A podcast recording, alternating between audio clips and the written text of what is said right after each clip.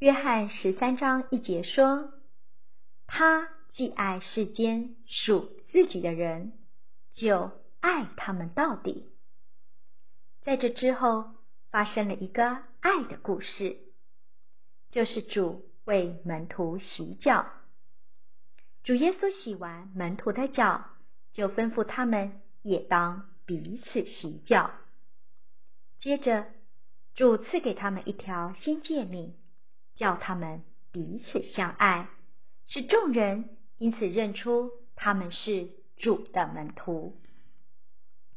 这指明我们相爱而彼此洗脚，乃是属主的一个标记，给人看出我们是属于主的人。这乃是一个有力的见证。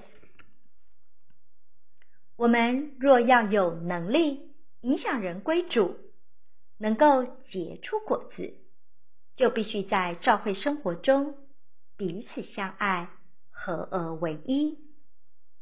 凡我们在相爱的灵里，在合一的空气里，所有的劳苦都是有果效的。我们的侍奉要有果效，合一相爱。乃是先决的条件。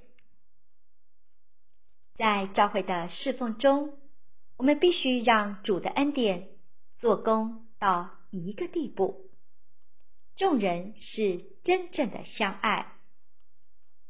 洗脚乃是一个象征，指明我们彼此靠主的恩典，除去我们中间的隔阂与摩擦，就是那些。不该有的东西，不该有的感觉，在我们侍奉的所在地，我们可以请求一起配搭的圣徒给我们洗脚，让他们靠着主的恩典对我们说指话。圣徒们彼此批评、定罪和论断，绝对不应该。但是爱的洗脚是应该的。若是有位圣徒请求我们替他洗脚，我们就应该凭着爱心说实话。这不仅是把脚上的灰尘洗掉，更是把我们对他的问题洗掉。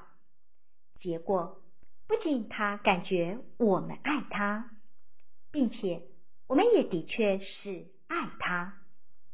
这不是私人的感情，那完全是。灵里的相爱，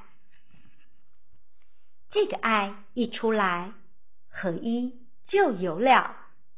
请注意圣经里的次序：约翰十三章有洗脚的爱，十五章有结果子的爱，十七章根据这个爱就有了合一。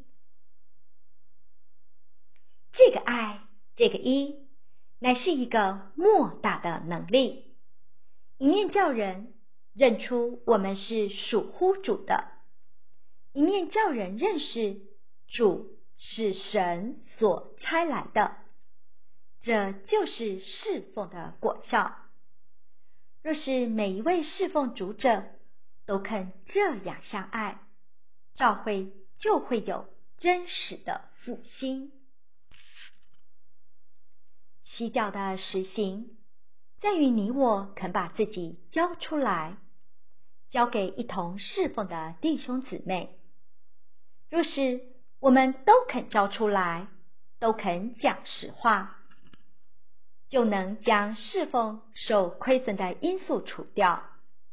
在积极一面，我们的灵就能相调。我们一相调，侍奉就有果效。当我们彼此敞开时，会生出一种爱的信任。我们愿意把自己交给弟兄姊妹们，弟兄姊妹们也愿意把自己交给我们。